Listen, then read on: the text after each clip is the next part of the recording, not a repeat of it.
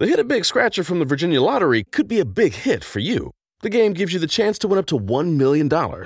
Virginia Lottery Scratchers. Everyday wins. Visit a lottery retailer near you. For odds and more information, visit VALottery.com.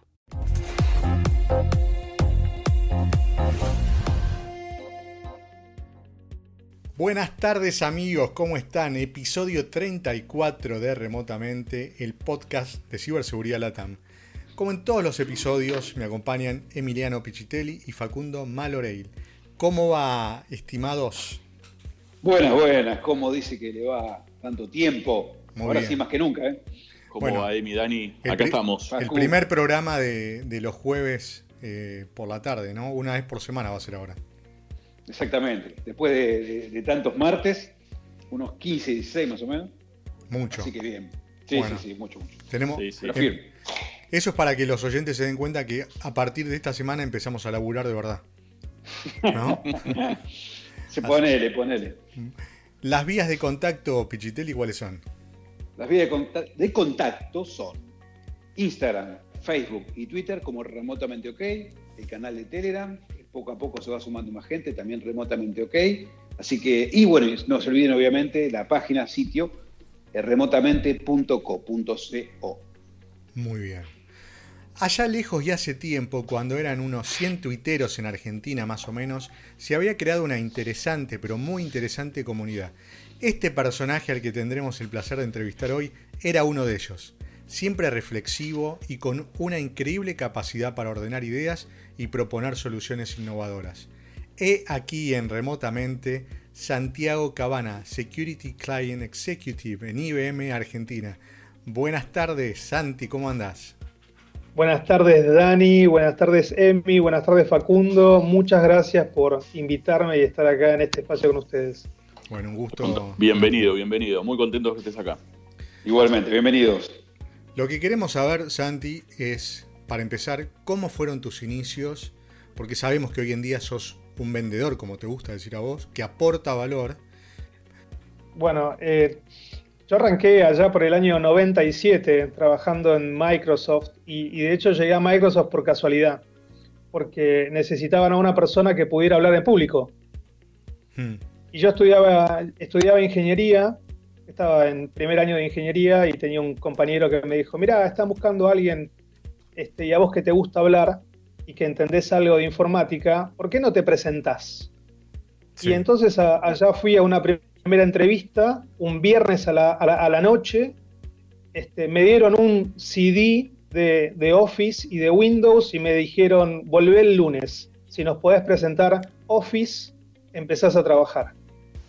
Y así arranqué. qué, buena, qué buena Así, así arranqué allá en el, en, el 97 y, y, por la puerta grande, porque yo nunca me imaginé. Está bien, es cierto que en esa época Microsoft no era todavía en lo que se iba a convertir. Pero, pero comencé, comencé así.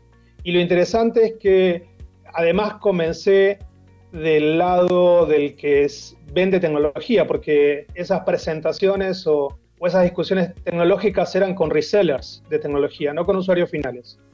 Entonces, desde el arranque, yo entré a un área comercial, como técnico, pero en un área comercial a ver, también es cierto que no es difícil para mí, esto lo digo siempre, soy este, una cuarta generación de, comerciantes, de vendedores. Entonces había como un punto de contacto muy fuerte entre mi interés y mi gusto por las tecnologías y un rol comercial o, el, de, el de vender. Y eso me acompaña y, me acompañó durante muchos años como consultor. Digamos, yo era, digamos, arranqué haciendo consultoría, ¿no? Consultoría, este, de hecho también eh, hice implementaciones de tecnología, pero siempre con una, con una mirada diferente. ¿Cómo, ¿Cómo es eso? Que, que vos le, le, agregás valor, yo sé que es así, te conozco hace mucho, pero para que los oyentes sepan, ¿qué, ¿cuál es tu diferencial?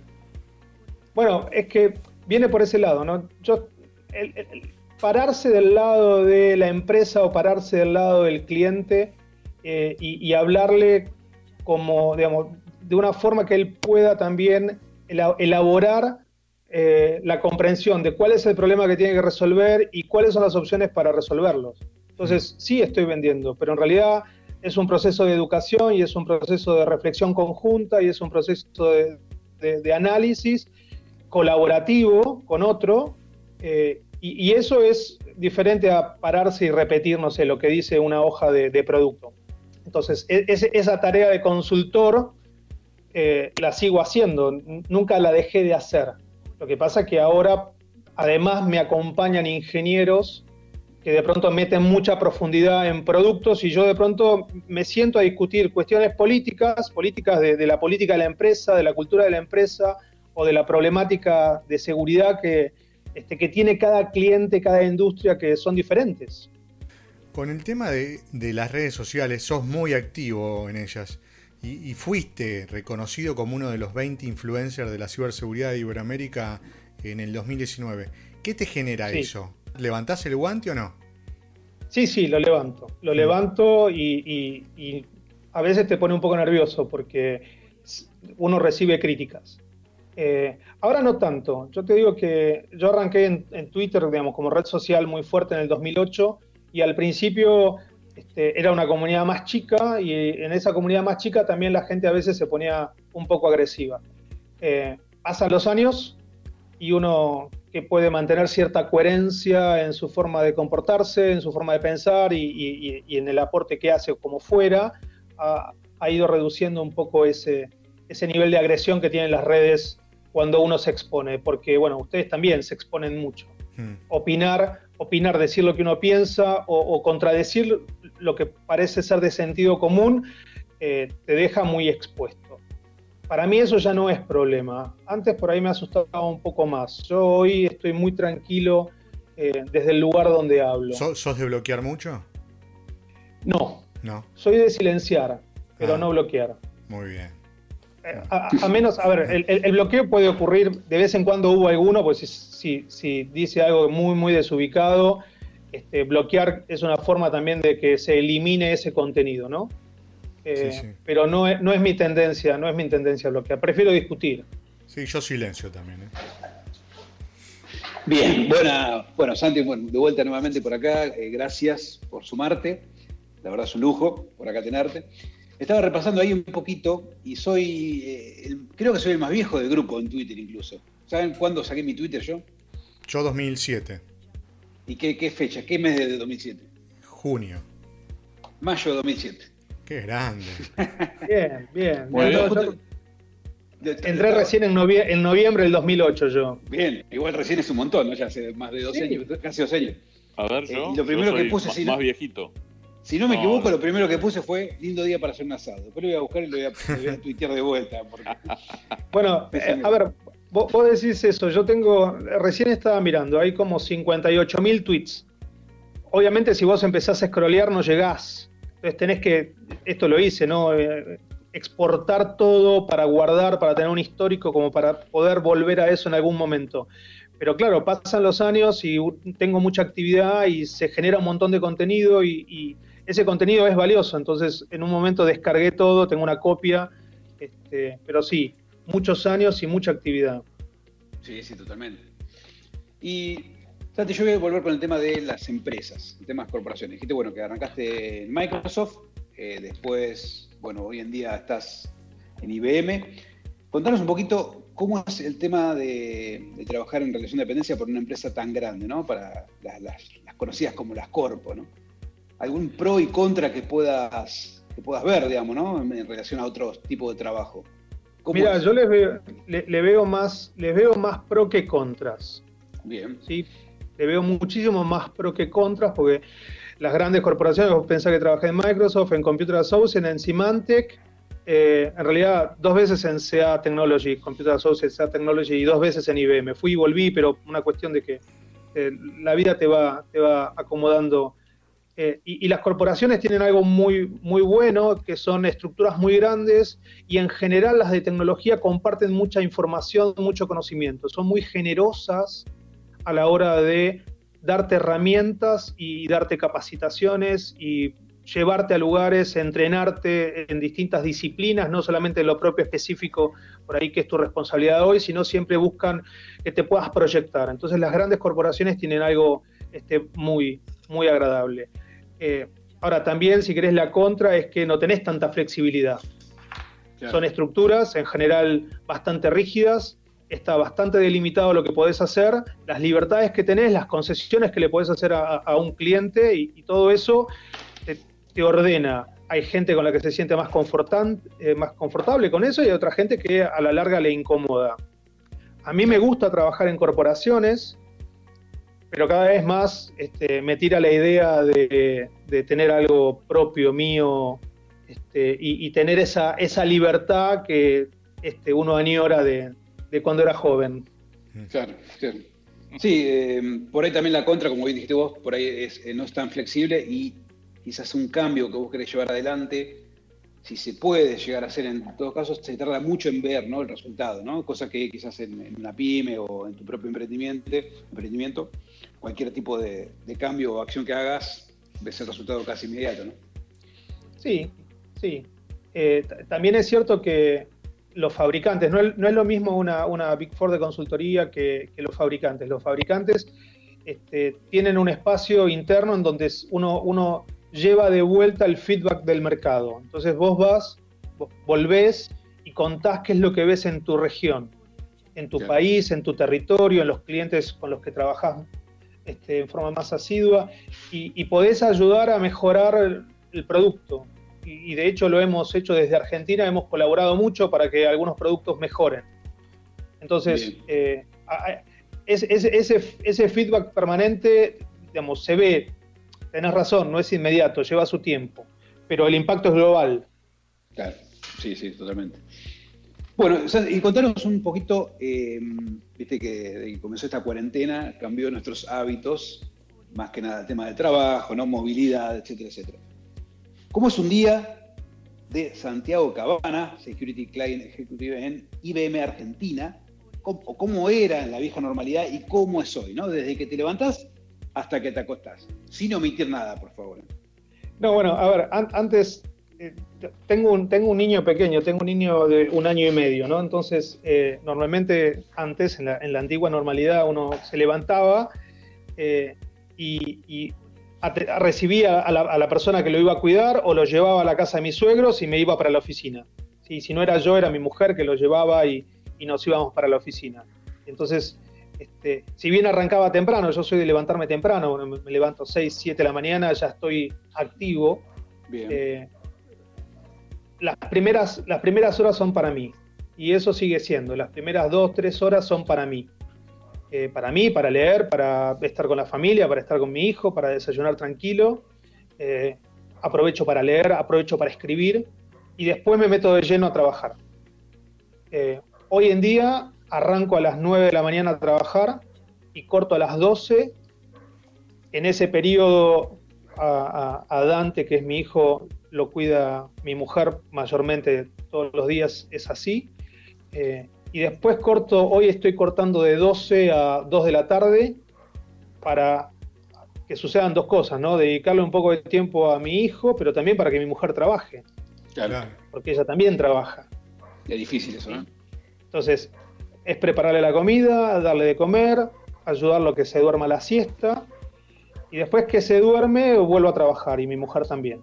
Y, eso es así hasta las 4 de la tarde que se despierta, es bastante puntual también él para despertarse de la siesta. Entonces, eh, cuando se despierta, ahí hacemos malabares.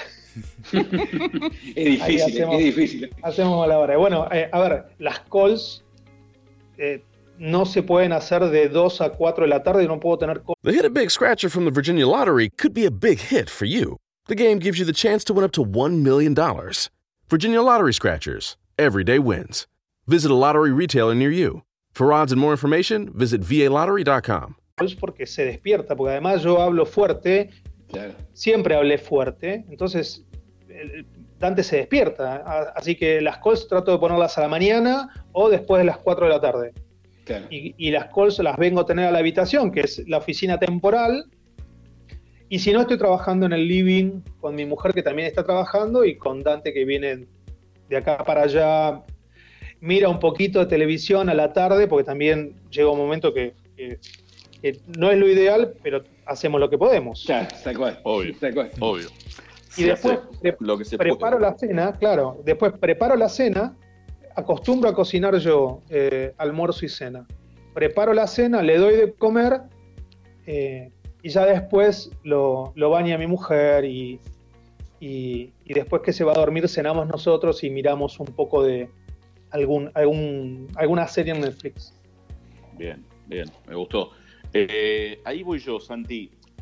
hago esta aclaración, nos conocemos hace tiempo, digamos, pero hago esta aclaración simplemente porque hay gente que puede decir, ¿qué hace Facundo haciendo esta pregunta? ¿no? O sea, puede llegar a ser una pregunta frívola y tonta, pero claramente no es la intención. Eh, te conocemos hace años y, has experimentado un cambio en tu look. ¿Sí? Eh, sí. Este, entonces, la pregunta, la pregunta es, ¿a qué se debe? ¿Tiene que ver con un cambio en tu vida, con tu trabajo, tus rutinas? Eh, nada, eso. a ver, hay, por un lado el, tema de dejarme la barba creo que es más por comodidad que por otra cosa. Bien. y por otro lado, la vuelta a IBM, cuando yo volví a IBM a principios del año pasado, me encontré con una compañía diferente. Me encontré con una compañía donde eh, la vestimenta había dejado de ser el traje azul. Bien. Y entonces ya me empecé a permitir algunos días de la semana ir de jean este, y, camisas menos formales. Bien. Eh, entonces, eso quedó y ahora en cuarentena yo sigo, de pronto estoy de jean todo el día, todos los días yo, digamos, me, levanto, me visto, por ahí estoy en pantuflas o, descalzo. No, no, me no, no, pole, no, pole, no, no, no, no, no, no vayas por ahí, no vayas por ahí que viene al final te pido por favor. Pero, pero este, también lo que me pasa es otra cosa, entonces vuelvo para ese lado. Este, yo hoy tengo, tengo un territorio muy definido y, y, muy buena relación con los clientes con los que tengo que trabajar. Entonces me puedo dar el lujo de estar en, remera, con, y si hace frío con un gorro puesto.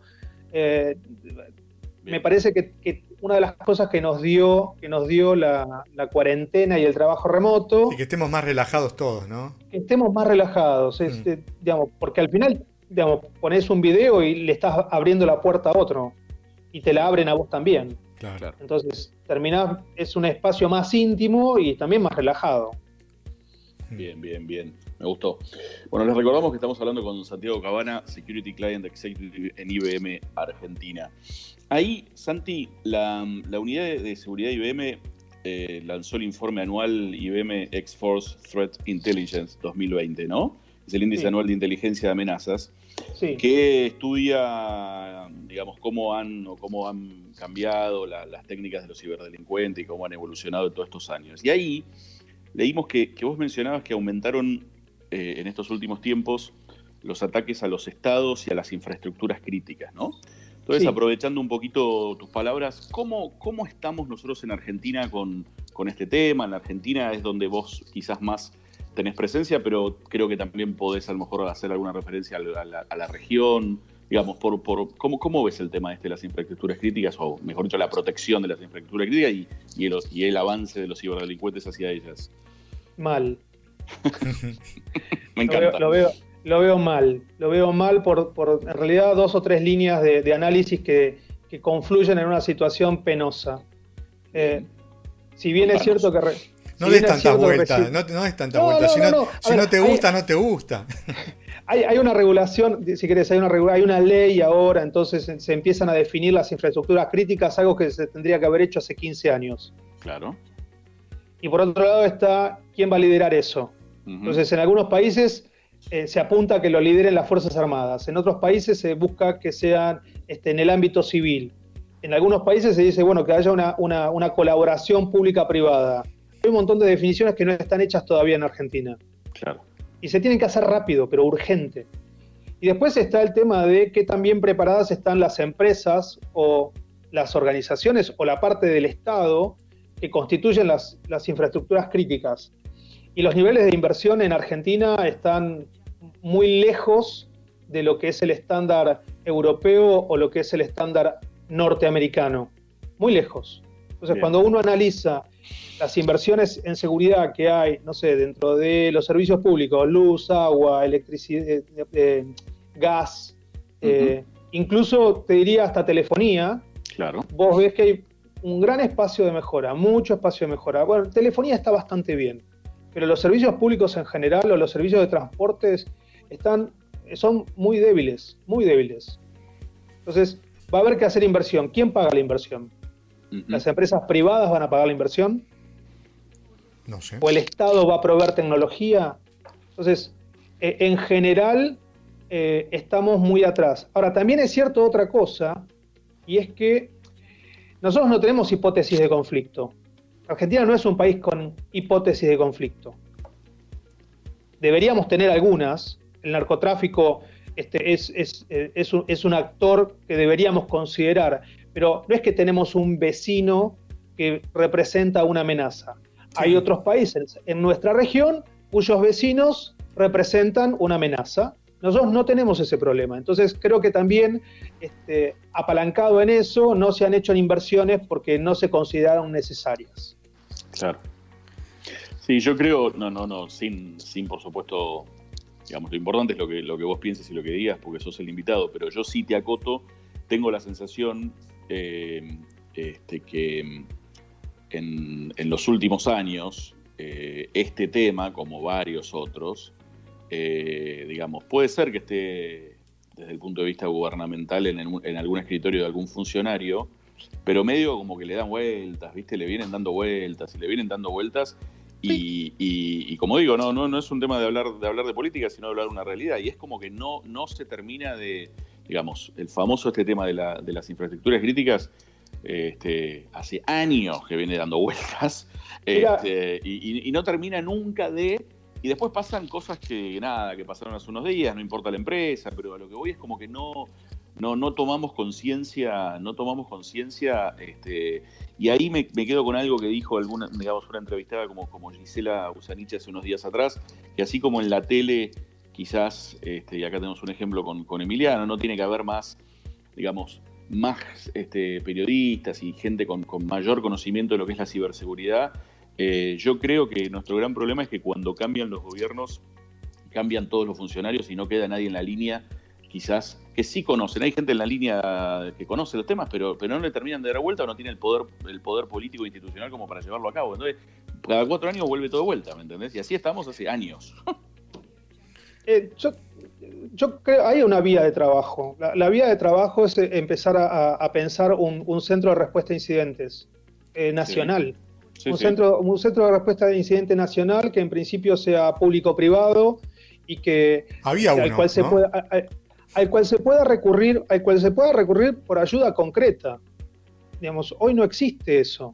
Hoy hay, hoy hay un centro de respuesta en la ciudad de Buenos Aires. Claro y, trabajan bastante bien con los recursos que tienen. digo, mejor dicho, trabajan muy bien a pesar de la falta de recursos. Sí. Así es. Eh, Santi, me toca la pregunta jodida a mí, lamentablemente, ¿no? Vos sos un cocinero amateur. Hacés té con un samovar, ¿puede ser? Sí, sí, hago té con un samovar. De hecho, hoy acabo de comprar otro y estoy esperando que me manden por correo este, un, cuarto, un, cuarto que, Un cuarto de helado vas a estás esperando. Eh, me, gusta, me gusta mucho el té. Bueno, hay, algo que, vi cuando estuviste en Las Vegas la última vez, que eran las 5 de la mañana y vos ya estabas tocando casi la puerta del gimnasio para entrenar. Eh, ¿Qué otras eh, cosas raras haces y que tenés ganas de contarnos, pero ten en cuenta que estamos en horario de protección al menor? Eh, no, está bien. A ver, otra cosa rara, si querés que hago, es dibujo. Mirá vos. Eh, pero, pero dibujo como complemento, si querés, como complemento profesional. Eh, desde hace un tiempo ya vengo, vengo buscando formas de comunicarme mejor. Yo vi que haces gráficos. A mí una vez, la última vez que nos vimos, hiciste un gráfico muy, muy sintético, muy, muy interesante. Sí, pero, estoy, pero le estoy dando una vuelta más, porque los gráficos están bien, pero son niveles de abstracción como muy, este, muy, duros. Entonces digo, hay que ir a, hacer un mix entre imágenes, iconos y, palabras y diagramas. Y me gusta, y si a mí me das un pizarrón, yo soy feliz. Me das un pizarrón y podemos estar todo el día. ¿Cuándo es tu cumple? Este, en enero. Está bien en enero. si llegamos con remotamente desde la producción, te mandamos. Eh, sí, dibujo, me gusta mucho dibujar. Qué bueno, qué, invitado artista tenemos, ¿no? Así que me parece que las últimas preguntas le van a venir bien, ¿no? Se va a poder mover ahí tranquilamente. Sí.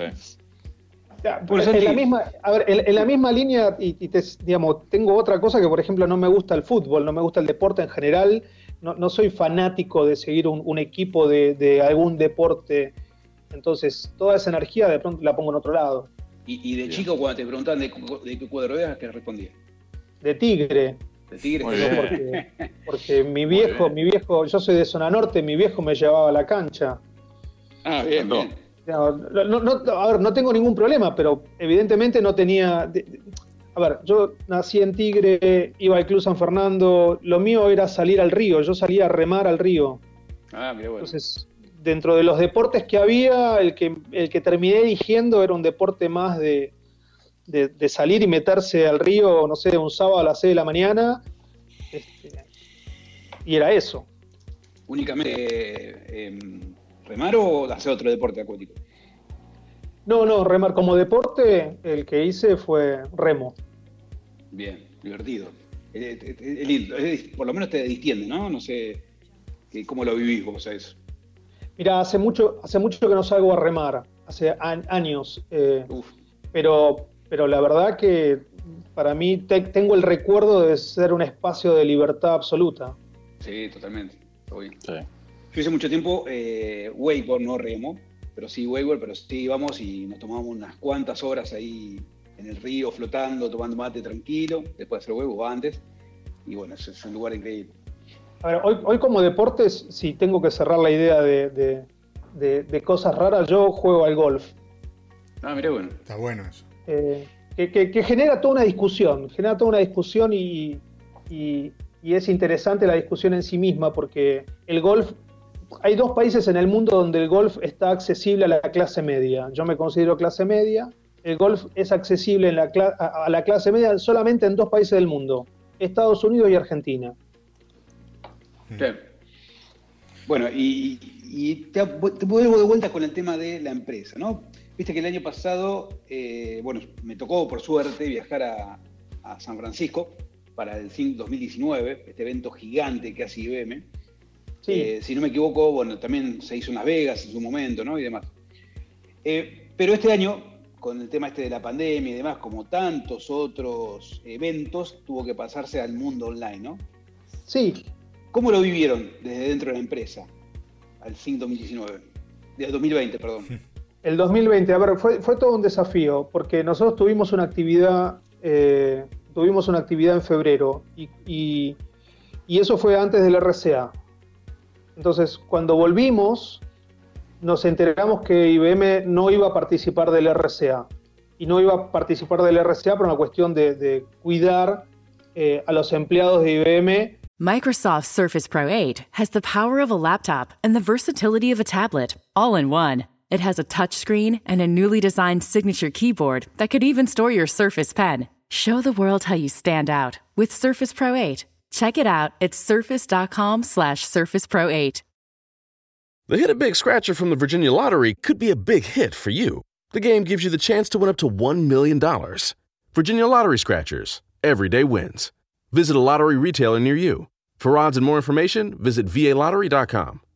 Que podían o, que debían participar de, ese evento. Y ya ahí se planteó, ya ahí se tomó la decisión de ir 100% virtual el, el Think, el evento anual que hace IBM con todos sus clientes. Y entonces hubo mucho tiempo para prepararlo. Mucho tiempo para prepararlo, para organizarlo, para generar contenido de valor. Eh, y entonces fue una dinámica pensada, si querés, desde cero. Había algunos keynotes en vivo, pero después había eh, mucho material que estaba disponible eh, y que continuó disponible un mes después. Los números que, me llegaron a mí de la participación fueron muy, muy importantes. Mucha gente en, en las sesiones en vivo de todo el mundo, y entendamos que la diferencia horaria siempre es un, un factor, había dos, dos, horarios, por ejemplo, la misma charla se daba a la mañana y a la tarde-noche para poder cubrir este, todo el planeta en un horario conveniente para el que tenía que participar. La verdad que, eh, a ver, vamos a volver a tener actividades. Lo que hoy se está discutiendo es cómo. Tal vez no vaya, no, se vuelva muy pronto a, tener un evento global. De pronto va a haber eventos más chicos por regiones. Claro, claro. Sí, yo estuve, eh, este año también eh, participé un poco, no, no estuve mucho tampoco, pero sí, y vi algunas charlas y la verdad que el entorno, la plataforma que usaban era bastante, bastante flexible, bastante, ¿no? Que vos te podías ir moviendo entre escenario y escenario, la temática. La verdad que estaba muy bueno, muy bueno. Pero obviamente nada que ver a ir a un lugar como el, fue el evento más grande que fui hasta ahora. Mira que yo hace más de siete años que voy a, a con Black Hat y demás, y el CIN 2019 son, terrible, es gigante, o sea, es increíble, ¿no? Sí. Ahí, Santi, eh, a lo mejor me equivoco, espero que no, pero tengo entendido que te gusta el shawarma, ¿no? Eh, sí. Y la pregunta entonces es, eh, ¿qué otras cosas o qué otras comidas así, digamos, típicas o si querés un poco extrañas o no tan comunes eh, te gusta comer? Bueno, yo cocino sushi y, uh. hago sushi. Anótalo, hace, vamos. Hace, hace, hace muchos años. A ver, eh, viví muy cerca, ahora un poco más lejos, ¿no? Estoy en Núñez, pero vivía en Belgrano, vivía a, un par de cuadras del barrio chino. Y te gusta el vino, aparte, ¿no? Después tenés que decir cómo qué? con qué combinás el sushi, con qué vino, ¿no? Vino de arroz, obvio. Mirá vos, qué bien. Eh, pero el, estar cerca del barrio de sushi me permitía conseguir muy buena materia prima y además uno termina entrando en confianza con la gente de algunos comercios y, me animé a, empezar a preparar sushi y hoy tengo un problema porque me cuesta mucho ir a comer sushi a un, a un restaurante de sushi. ¿Y tenés todo, perdóname, tenés todos los adminículos, los cuchillos esos especiales y todo para hacer sushi? ¿O contá, un poquito de sushi? No, no, tengo, tengo un, un, cuchillo que es especial para cortar pescado, tengo las, las varillas que son para, enrollar el sushi. claro. No, no, no, hay, no, hay, mucho más, no hay mucho más. Esto lleva tiempo, lleva mucho tiempo de preparación. Uno arranca, uno arranca la mañana preparando las cosas este, y cuando se sienta o, se pone a hacer el sushi es, es, una hora de dedicación intensa y hacer sushi para 15 personas. Bueno, lo he hecho. Como, como, anécdota, el, mi despedida de Simante, cuando me, fui de Simante, que este, hice sushi para 15 personas y lo llevé a la oficina y almorzamos sushi como despedida. Qué rico.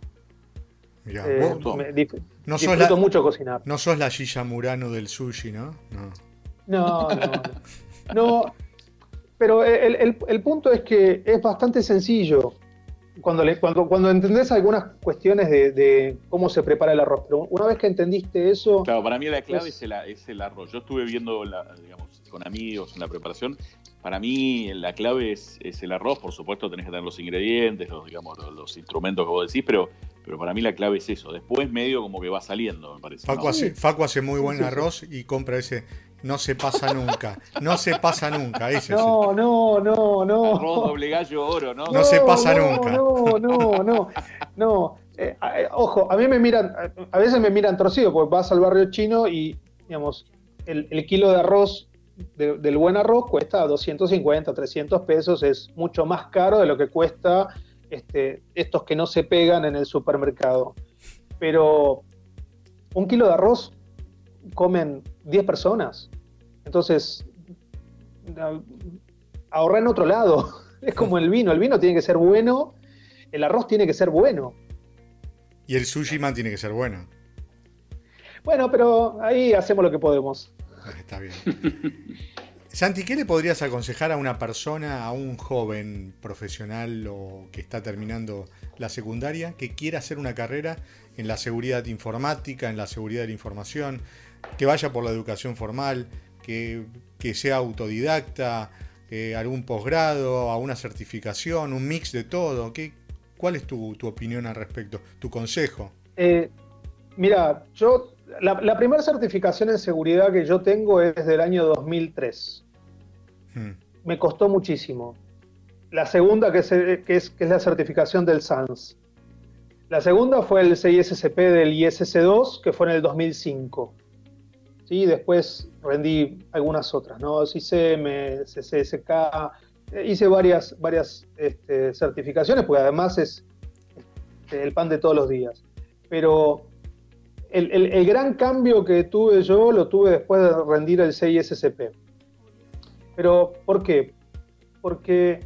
Eh, ¿Qué, es eso para los, que, para, para los que no sabemos? A, eso, A, eso, iba. Hay una, hay una certificación mm. que te, te, provee el conocimiento mínimo y básico en todas las diferentes dimensiones o problemáticas de seguridad desde gestión de identidades hasta vulnerabilidades, pasando por políticas, eh, gestión de accesos, cifrado, hay, todo lo que se te pueda ocurrir como, como ámbito de aplicación o como dominio de la seguridad está cubierto por una certificación que es básica.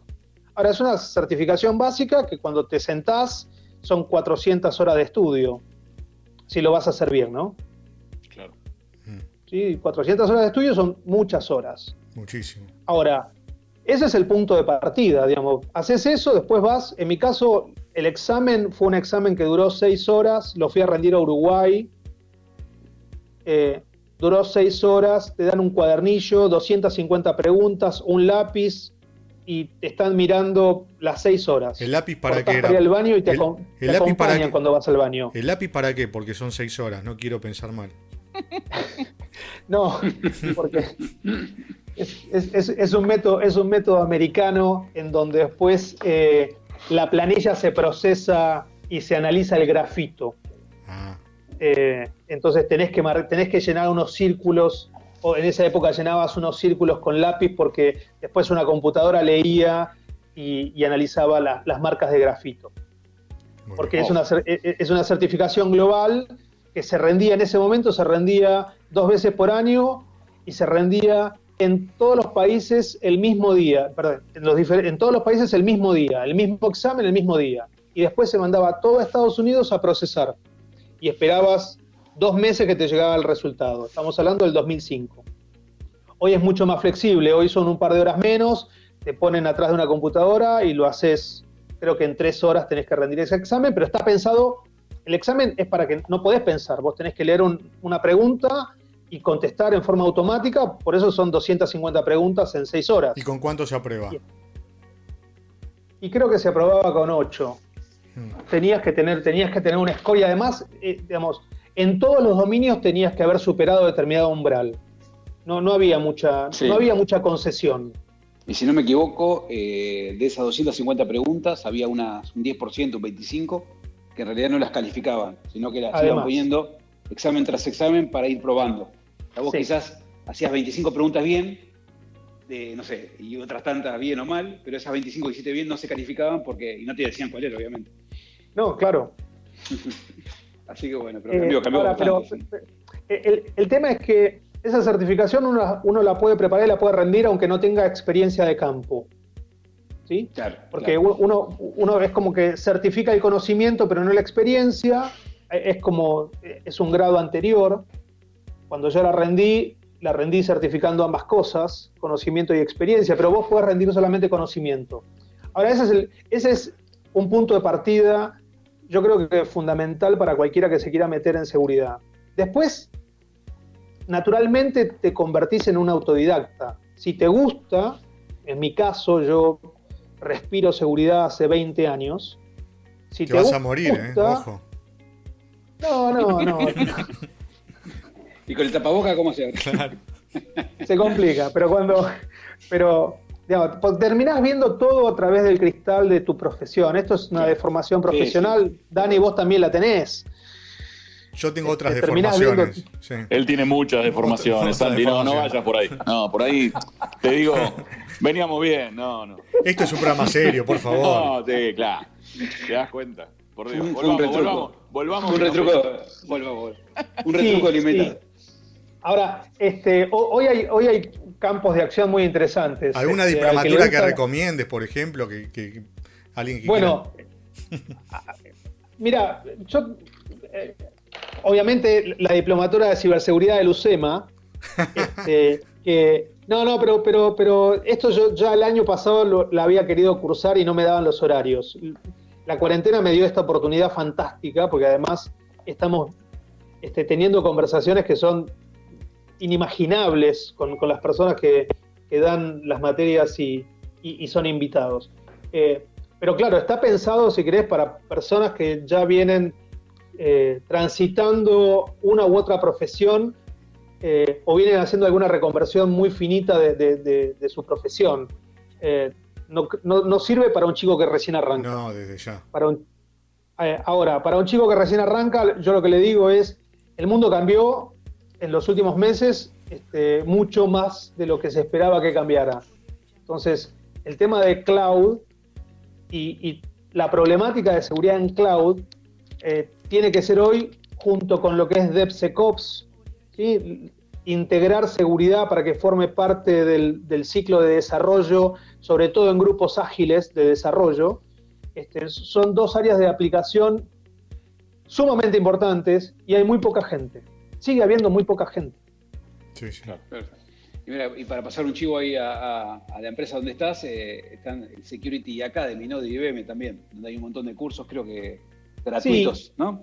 Sí, yo, mira, hay, cosas muy interesantes en el mercado, porque no es solamente IBM. Cuando, cuando vos ves los principales fabricantes de soluciones de seguridad del mercado, todos están abriendo sus espacios académicos para llevar material de entrenamiento a la comunidad, sean o no clientes. No, no es necesario que seas cliente para hacer, este, tomar un curso y entender algunas cuestiones que pueden ser básicas, fundacionales, o algunas específicas de alguna tecnología. Y no es solamente IBM, y esto me parece muy saludable para el mercado. De la misma forma que los fabricantes están, conformando eh, alianzas eh, para desarrollar lenguajes que permitan intercambiar información entre tecnologías, eh, también está sucediendo esto. Hay una mayor oferta de, material de entrenamiento eh, gratuita, accesible. Tal vez el idioma puede ser un impedimento, yo lo entiendo que la mayoría de estas cosas están en inglés, pero también es cierto que no podés, no llevar esta profesión sin invertir en idioma. Entonces, dos, si querés, los dos consejos es este, trata de desarrollar tus habilidades en el idioma inglés, porque casi todo está en ese idioma. Lo puedes hacer en el durante, ¿no? Y después eh, empezar con, alguna, con, algún entrenamiento formal que te dé que, te dé incluso la, la, sensibilidad para determinar qué cosa te gusta, porque de pronto te gusta más una cosa que la otra. O sea, no todo es pentesting. Claro. Claro, totalmente.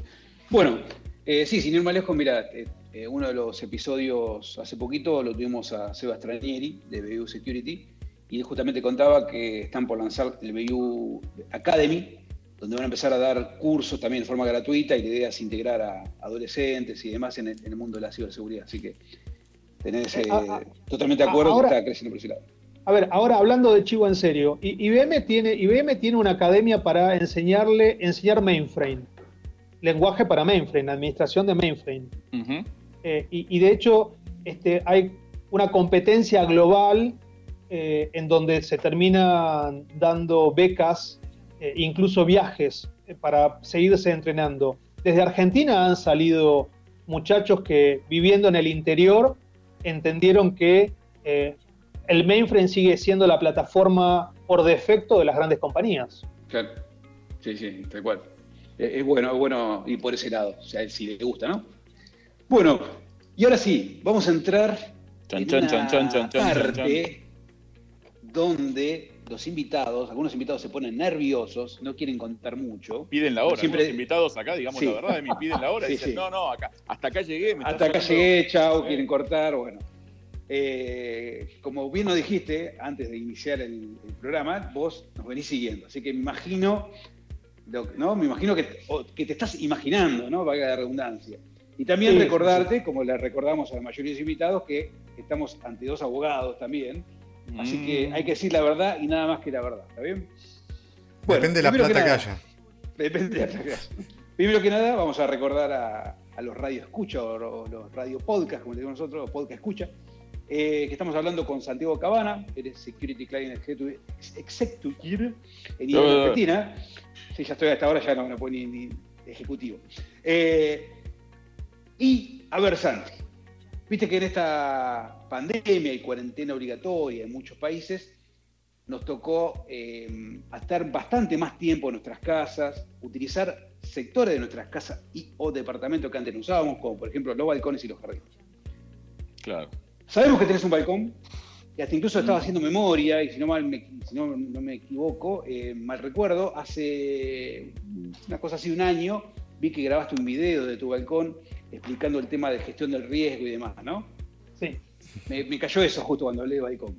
Bueno, la pregunta es, ¿qué espectáculo artístico podría brindarnos, si es que ya no brindaste, Santiago Cabana desde su balcón? Chan, Mirá, chan, te- chan, chan. Te diría que lo brindo los días soleados, eh, acostumbra a ocurrir, así que si algún, este, algún vecino me ve, no, este, ya, ya no, no me avergüenza. Este, yo salgo a bailar con mi hijo al balcón.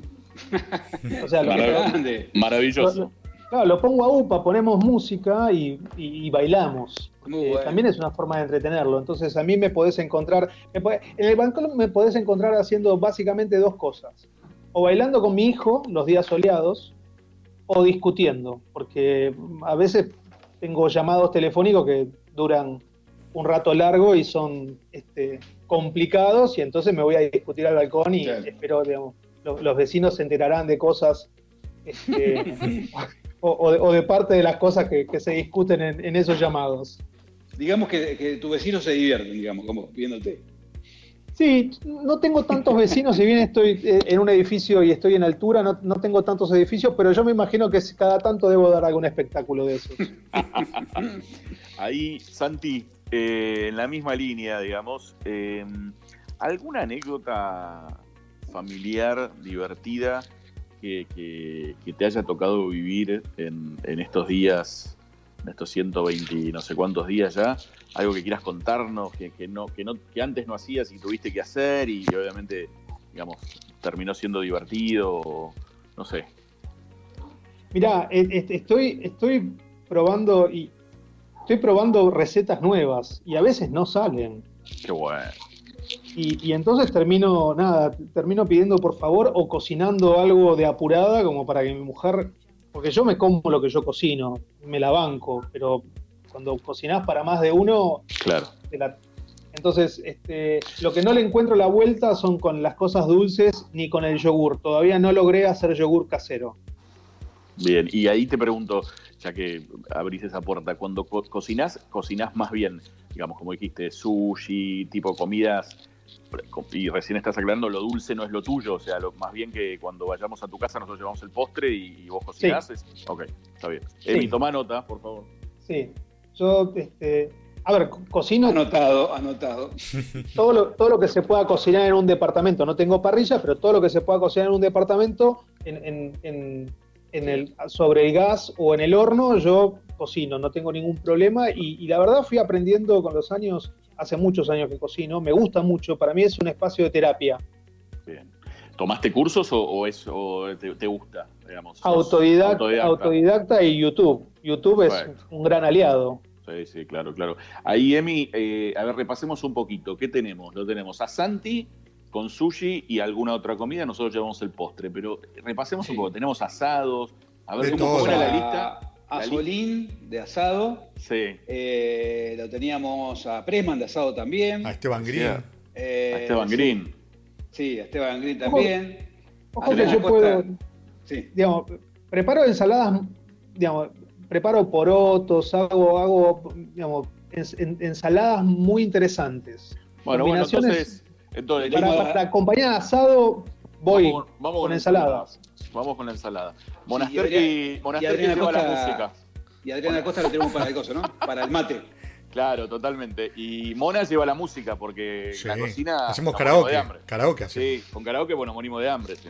Santi, en estos días de cuarentena ya contaste algo, ya spoileaste.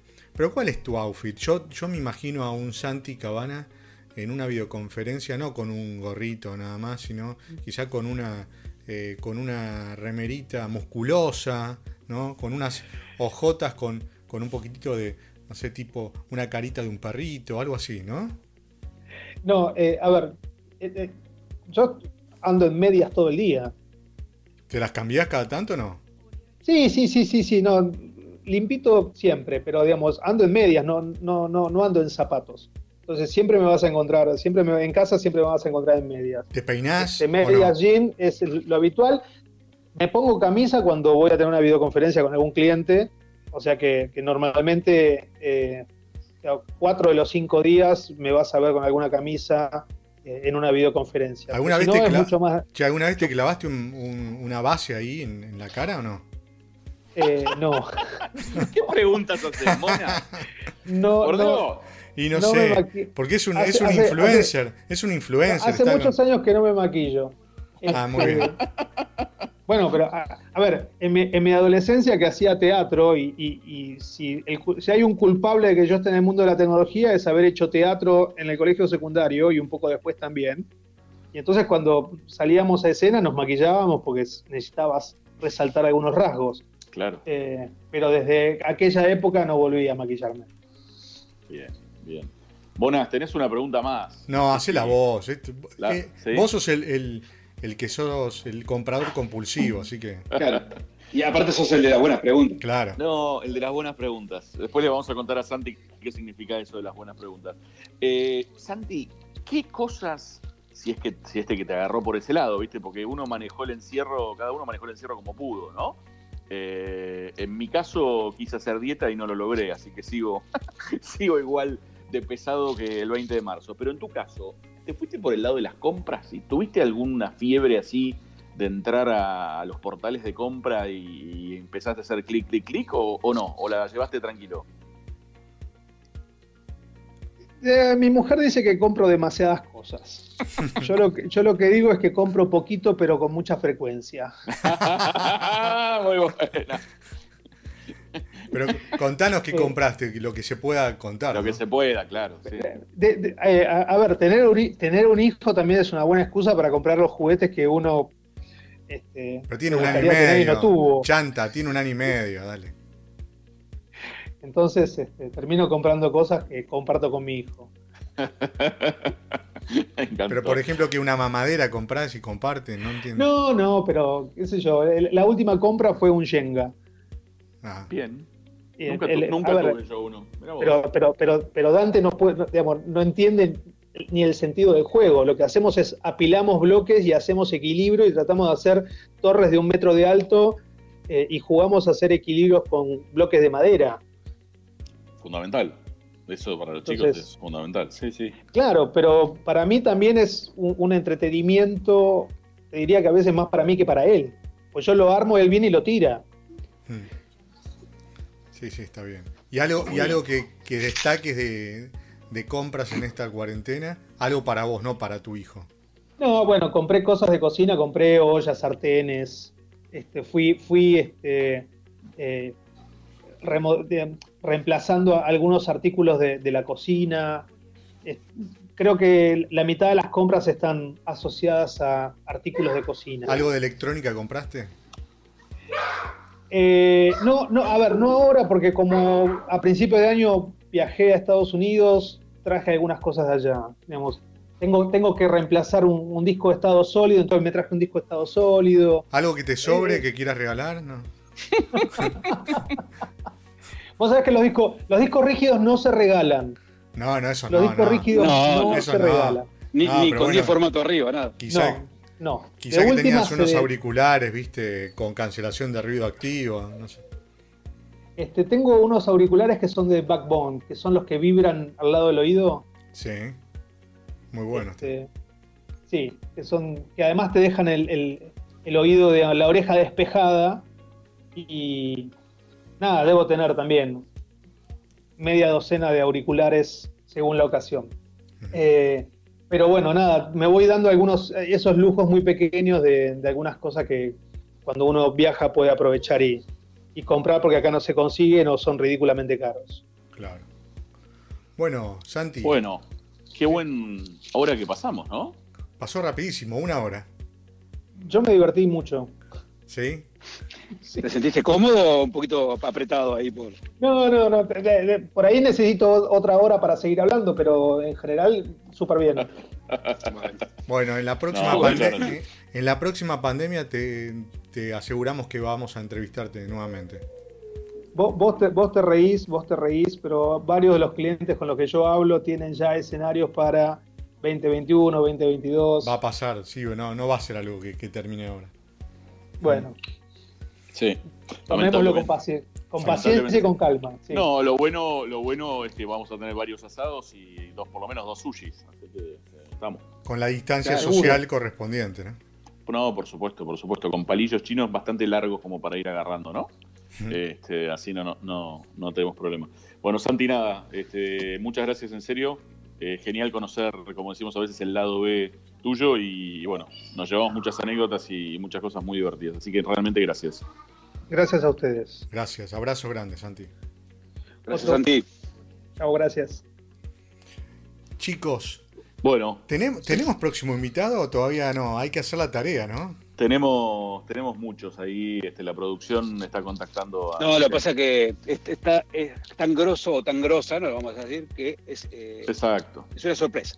Sí. Es una sorpresa. Es una sorpresa, después lo haremos conocer a través de las redes como hacemos siempre. ¿Cómo, cómo saben bueno, crear los climas ustedes? eh? Muy bien. Lo- los, los extrañé, eh, pero bueno, salió un programón. Así que la verdad, muchas gracias por, por todo. Y bueno, nos vemos en los próximos días. Nos vemos. Cuídense. Un abrazo Buenas grande. a los tardes. Igualmente. Chau. Hasta luego. Chau, chau. chicos.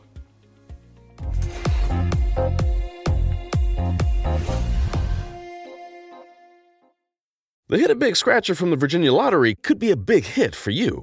The game gives you the chance to win up to $1 million. Virginia Lottery Scratchers. Everyday wins. Visit a lottery retailer near you. For odds and more information, visit VALottery.com.